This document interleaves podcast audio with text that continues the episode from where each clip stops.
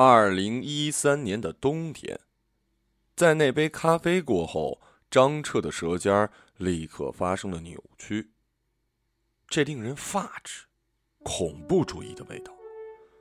对张彻来说，这种感觉就如同是舌吻了死人的唇，吻了一百秒。他都说了不加奶精的，结账的时候明明都说好的，对方还嗯了一声。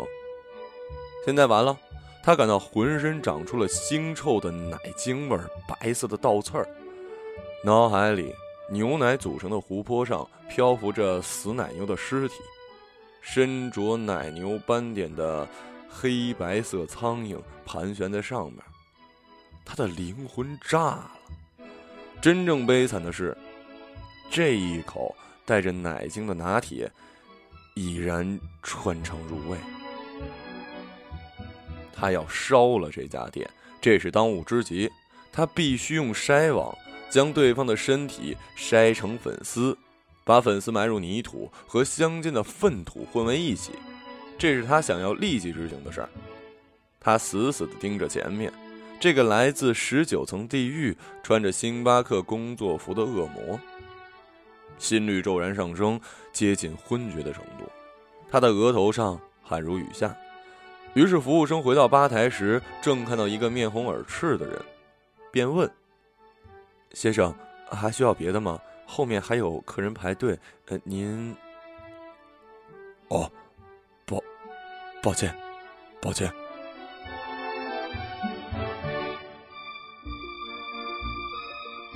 从医院洗胃回来。夜晚，在巴洛克风格的浴室里，他新添了一台仿中国汝瓷质感的面台，只因为产品经理的一句：“呃，这种品质的物件符合您精英阶级的身份。”这句话轰炸了他的肾上腺，让他感到了满足和紧张。从左到右依次摆放着沐浴乳、洗发乳、洁面乳、体须泡沫。若是这个顺序错了，也就不必活在世上了。用完要盖上瓶盖，瓶盖上的小嘴儿要面朝东，东方吉利。配料选择草本方向的，亲和肌肤，有女人的异味。气味方面嘛，一定要带有橙的尾味儿，那是小学三年级同桌女生身上惯有的气味儿。化工企业的化验总监张彻，洗完了澡，擦身的浴巾要用清洁液揉搓。天蓝色的晾衣架晾，木质的柜子收纳，只能放在柜子的第三层。拖鞋的摆向是鞋跟向床，方便第二天醒来时穿。他选择睡在双人床的左边，男左女右。即便没有女友。自己一个人也不能放肆的横跨两头，这是最起码的规矩。临睡前，他照例发了一条微博，内容是我感到空格孤独，发布时间是每晚十点一刻。这微博是他的大号了，用了四五年了，粉丝数为一，关注数是零。每隔一两个月，常有一些不知何处而来的访客看到这个微博账号。并且评论：“我操，你有病啊！发两千条一模一样的微博。”有好事者转发，还艾特了许多网络红人，添加了许多夸张的表情，说：“神账号，求扩张，扩张。”这导致他被迫频繁的更换 ID。也有温柔一点的，先关注了他，过了许久，弹出来。嗨，你是哲学家吗？对方的头像是大熊趴在静美身上的卡通图。张彻没看过这集，但是这个赞让他感到了污染，不得不删除被点赞的这条。对于外来访客，他一律选择拉黑。至于唯一那个粉丝得以存留的原因，大概是因为对方和自己有相似之处，每天都发布同样的内容，显得专注。也不打扰自己，呃，显得和蔼。在拉黑的键盘上，他犹豫了十五分钟，才决定保留。对方的 ID 是三元五百分。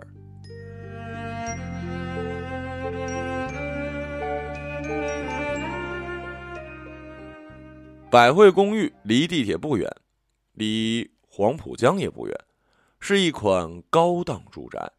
张彻刚搬到这儿，原因是企业拆迁，这离工作地点最近。他进入了睡眠，而上海的夜生活才刚刚开始。睡梦中的这个人单身了有二十六年，他上一次触碰女人的腰，呃，是这个这个呃八九年前了。中学趣味运动会的捆腿跑，他搂着班上女学习委员的腰身，裤子上立刻撑起一帐篷。那一刻，他感觉全身的血都在尖叫，脑浆荡漾不休啊。像是被人锯开了天灵盖，再往里泼了一碗滚烫的蜂王浆。张彻是获奖无数的分析化学才俊，学而成霸者如洪水猛兽。二十六年的人生里，他整日游荡于低点管与容量瓶之间，甚至从未阅读过长篇小说。喝了奶精的第二天，他路过了一家书店。瞥见一本书，名为《百年孤独》。他人生第一次将文学艺术装进了自己的公文包，想看看孤独一百年的前辈对孤独有何种理解。可事与愿违，第一句话就让他感觉被书店愚弄了。他觉得这分明是一场欺诈，有愧于二十九元的价格。许多年之后。面对行刑队，奥雷良诺·布恩蒂亚上校将会想起他父亲带他去见识冰块的那个下午。孤独和看冰块有什么关系？作者脑子有毛病。书被他扔进了垃圾桶。夜里发微博的时间到了，我感到孤独。发布完毕，微博程序提示他更新。更新后，一个名为“附近”的微博的模块弹出来，是一个摇滚歌手发布的。图片里，那个男人搂着一个穿着暴露的女人，女人的胸脯上塞着一手机。下一刻，楼道里传来一阵笑声，是银铃般的女人的笑声。他立刻把手机屏幕上的指纹细心的擦掉，安放在了桌子的左上角。惊慌的穿起小羊皮拖鞋，折好被子，到公寓防盗门的猫眼上查看情况。被猫眼扭曲的视野里，有一个穿着破洞牛仔裤的长发男人，搂着一个穿粉色包臀裙的女人，两个人都举着啤酒罐，面部熏染，坐在电梯上打情骂俏。女人双脚岔开，笑得开心。安全底裤正朝着张彻的眼睛。男人把他载满了朋克戒指的手伸向了女人的胸部，那胸脯上正夹着一手机。男人说：“小猫咪，喵，咱家钥匙呢？喵喵，在这儿呢。”啤酒瓶子滚下台阶儿，酒水的泡沫非常密集，逐个破裂，看得张彻头皮发麻。正是这一晚，张彻失眠了。原因有二：一是他迫不及待的想要出门拖地、清理楼道，这件事简直像一把小弯刀，弯着他的心尖儿；二是楼上总有动静。他把椅子放在餐桌上，自己站在椅子上去听。背景音是一首古典细密、萨克斯悠然的爵士乐。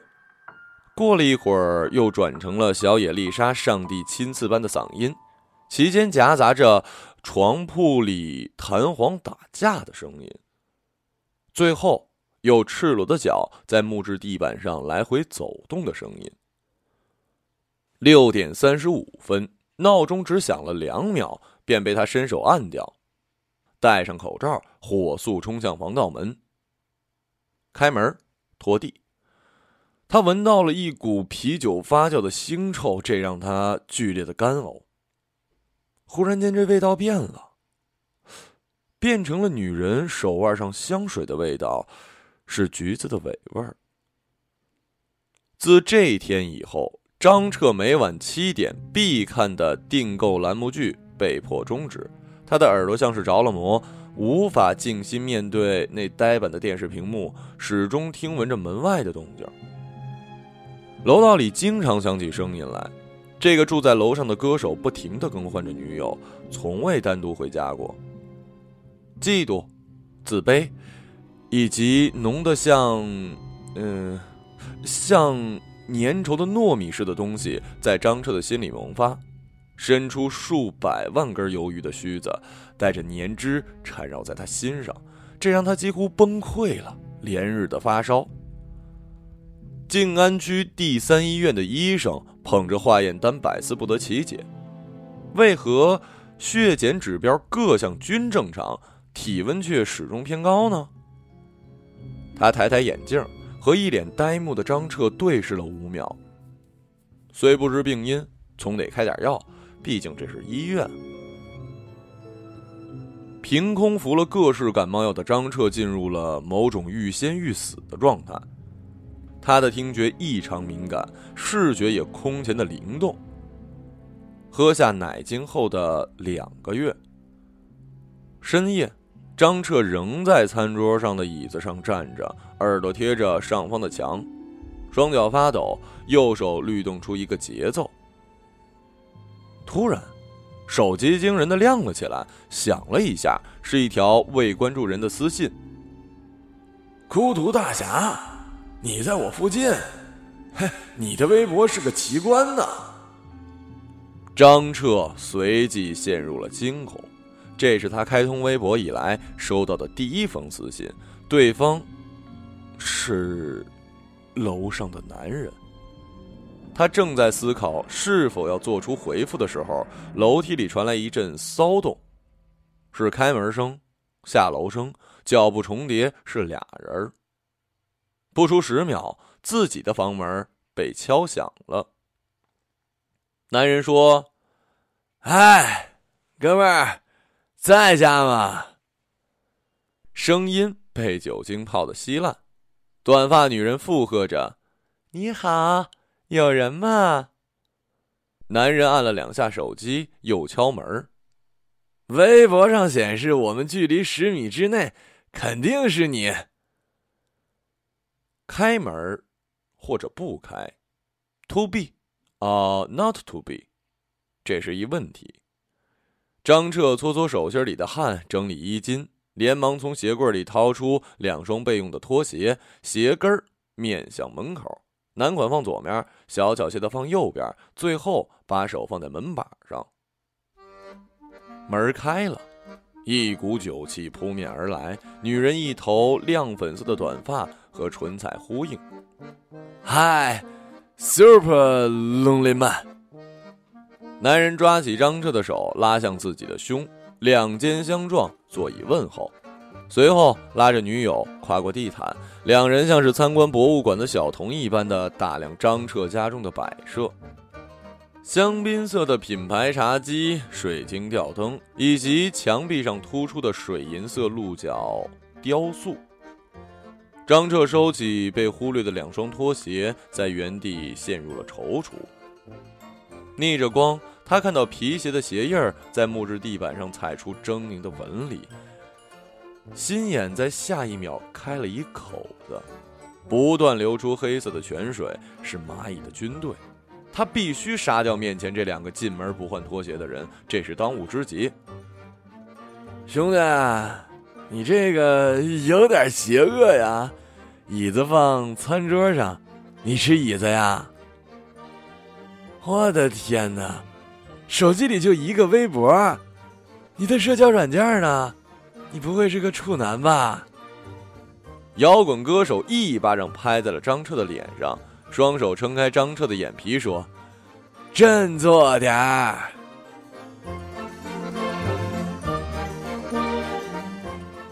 往后的日子，怀着一种救世主的心态，歌手常常找张彻谈心，一副演讲者的口吻，东扯西扯，扯到了无数搭讪的方法，甚至扯到了进化论的层面上。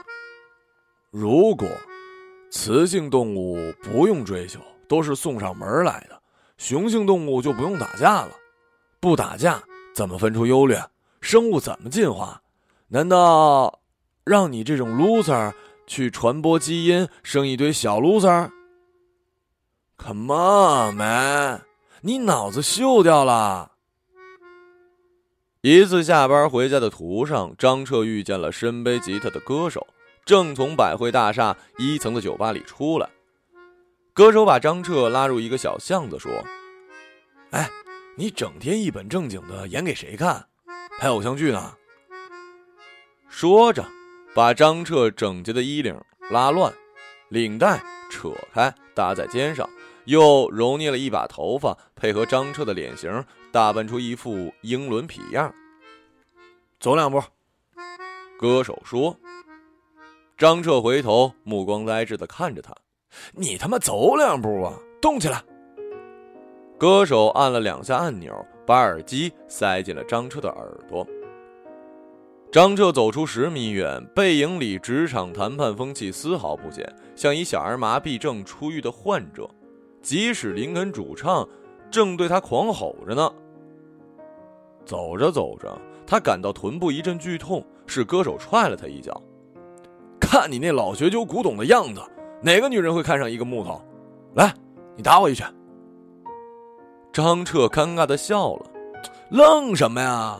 我让你打我一拳，打人不掏钱白打，打人会不会？这一天是张彻人生旅程上不可磨灭的丰碑，是他解放天性的一天。俩人打了一个二十分钟的架，双双嘴角挂彩，全身三百六十块肌肉全都使用了一遍，打的周围看客讶异，拿手机拍照。购菜归来的老年人上来劝张彻停手，却被张彻挥拳回绝。这小伙子有病吗？旁人的眼光在这场对弈中显得不那么重要了。两人靠着垃圾桶脏兮兮的墙壁，张彻笑出了声。歌手在张彻家住了几晚，厕所、卧室、客厅乱成一锅粥。事实上，张彻的生存环境从未如此糟乱过，他也从未喝过楼下廉价的豆浆。金晨是第一次。俩人贴了创可贴，脸上还紫了一片。眉毛蹭掉了几根，颇有几分硬汉的意味，显得正义凛然。歌手翘着二郎腿，脏皮鞋的鞋跟正搭在沙发的坐垫上，告诉张彻：“松货，今天你必须吻一个女人。你瞧瞧吧，你这二十年活成什么狗样了？说吧，你想吻谁？”张彻揉揉鼻子问：“你呢？”嗨，我最想吻的人是王菲，她可是最漂亮的女人。嗯，李慧妍。张彻嚼着油条嘟囔了一句：“什么玩意儿？谁？李慧妍，韩国的，我办公室的同事。我去，瞧你那点出息！”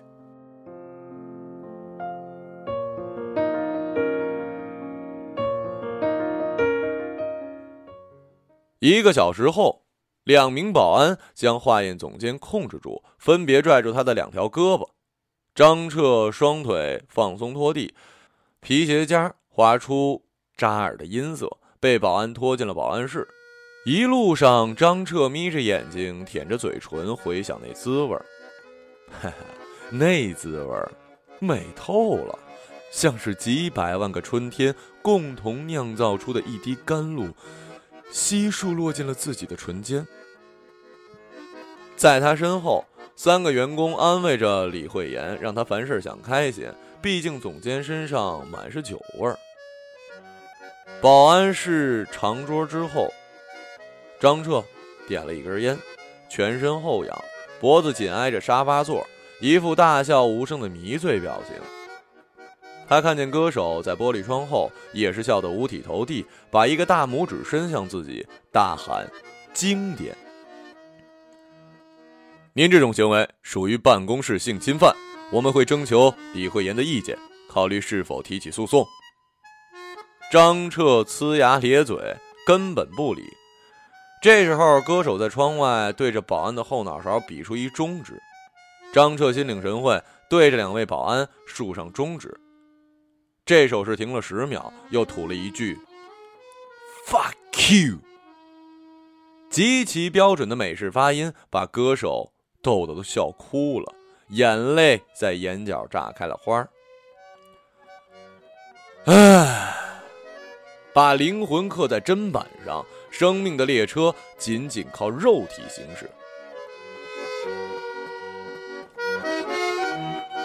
歌手为张彻推荐了一种搭讪的方式，以便他结交陌生的女人，展开他恢宏浩大的初恋。在喝下奶精的第三个月傍晚，电视柜的茶几上，俩人细心的分析，周全的考虑，直到张彻对这方法了如指掌。二号线地铁出口，一身穿亚麻色毛绒风衣的女子走过。棕色过膝靴，酒红色长发，白亮的皮肤以及黑色的墨镜。歌手拍拍张彻的屁股，上。张彻迈出了伟大革命的第一步。嗨，呃，您好，请问今天是几月几号啊？女人扭头，挽过头发，摘下耳机。什么？她声音纤细，面如凝脂。美瞳映出淡蓝色的眼球，这轻轻的一句什么，听得张彻闭眼一秒，如履梦中。这一秒，他看到了小时候家里墙上贴着的大海报，以及大海报里的林青霞。啊，麻烦问一下今天的日期。哦，呃，七月七。张彻故作惊讶。哦，七月七呀。呃，今天是国际电话号码交换日，我们交换一下电话号码吧。嘿嘿嘿。他的脸红了一大片，并且深知自己不想笑，可嘴巴和声带就是情不自禁的颤抖，仿佛唯独这样才能把羞愧给抖出去。女的向后退了两步，有病。随后皱着眉头苦笑，摇摇头，迅速的离开了。张彻感到了懊恼，他把事情的悲惨结局归拢到了歌手身上。二人把啤酒罐子扔得满天飞，在张彻惨不忍睹的沙发上进行了许久的辩论。前者觉得后者方案有误，不够正式，没有诚意；后者觉得前者执行方法过于随意，像没见过女人的孩子。歌手训斥道：“你他妈一个劲儿笑什么呀？为什么要嘿嘿嘿嘿嘿？”那女的长得像陈佩斯啊！犯罪的那一晚，张彻面无表情，歌手一个劲儿的骂他蠢货，骂他懦夫。他自己听着听着烦透了，开门冲下楼，坐在酒吧里，和往常的每天一样，歌手形影不离，大道理挂满了嘴。从各个角度论证着张彻如何如何失败，如何如何浪费生命。那么好看的一女的，如何如何浪费了机会。张彻狠狠地瞪了歌手一眼。这时恰好酒吧平台上走下一红衣舞女，似是口渴的坐在了张彻的旁边。一杯七七。舞女向调酒师要了一杯鸡尾酒。张彻灌下三杯马提尼后，主动拉过身边的舞女手臂。我可以给你看一东西吗？他说话的时候几乎要哭了，掏出他那使用了三年依旧如新的手机，点开微博，屏幕朝着舞女，手指不停的翻动，满页满页都是我感到孤独。你叫什么名字？张彻问。舞女一脸疲惫，浓重的彩妆强撑起那些美貌。他看他的手机，又看看本人，随口编了一个“七七”。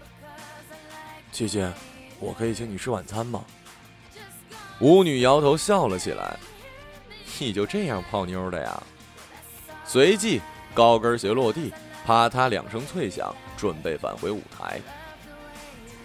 张彻愤怒来到了饱和点，他摔碎一杯子，朝七七的颈部割去。鲜血是热的，全部流在了他的手上，顺着他的手溜进了袖口，沾湿了他一整条手臂。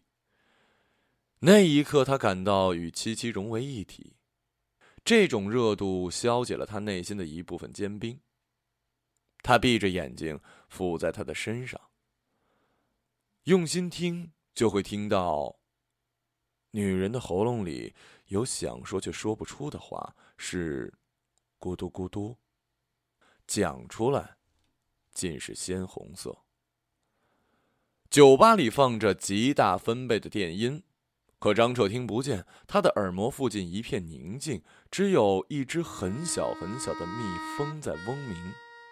他看到人群将他和女人围成一个圈儿宁静之中，困倦袭来。他想就这样睡去，睡眠在这粘稠的、源源不断的温暖里。三个月后，警察将张彻的口供捏在手里，一页页翻着。桌子对面是前来配合调查的百汇公寓物业经理。警察为对方倒上了一杯热茶，继续问：“一共就十七层楼？”“哦，不不不，呃，确实有十八层，不过十八层是一配电室，我可以带你去看看。”“那有没有可能一些人偷偷上配电室过夜？”“不可能，电梯里十八层的按钮是锁的。”走楼梯的话，十八层和十七层之间有一铁门，钥匙也在我们物业这儿。哦，警官长久的沉默了。秋天到了，从窗外涌进了落叶的沙沙声。在面对张彻的时候，一个警察，两个陪审员，久久的不知如何开口。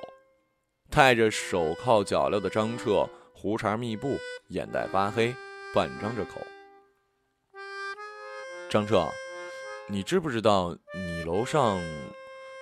其实，呃，这句话警官没说出口，他转问：“呃，张彻，你小时候有没有什么理想？”摇滚歌手啊，我吉他弹的可好了。怎么了？我可以走了吗？三个警官面面相觑，张彻满脸焦急。他看到歌手在问讯室的外面看着张彻抽烟，满脸不耐烦的样子，勾着手指示意点头，让他快点说完，快点出来。在翻看百汇大厦周围的监控录像时，有这样一幕引起了警方的好奇：镜头里走进来一个张彻。一脸萎靡，先扯乱了自己的领带，又扒乱了自己的头发，戴着耳机走了几步，突然给了自己右侧脸颊一拳，接下来一发不可收拾，捶肚子，用右脚踢左脚，扇自己耳光，揪自己的衣领往后退，重重的摔在墙上，瘫软滑落，微笑起来。物业经理也记得这一幕，啊，这个我知道，当时路上围了许多人。都看他自己打自己，没人上去劝，他打完就笑着回家了。一路上嘴就没停，不知道跟谁说话。后来也不知怎么的，张彻对自己头上的黑色面罩感到了疑惑。秋天的风凉飕飕的，空气很清新。他跪在一片荒草之上，面前一片黑色，手脚也被捆绑。他想，也许释放之前是这样的。遥远的后方，有一声枪响，这一回，脑子后方突然渗来了某种凉意。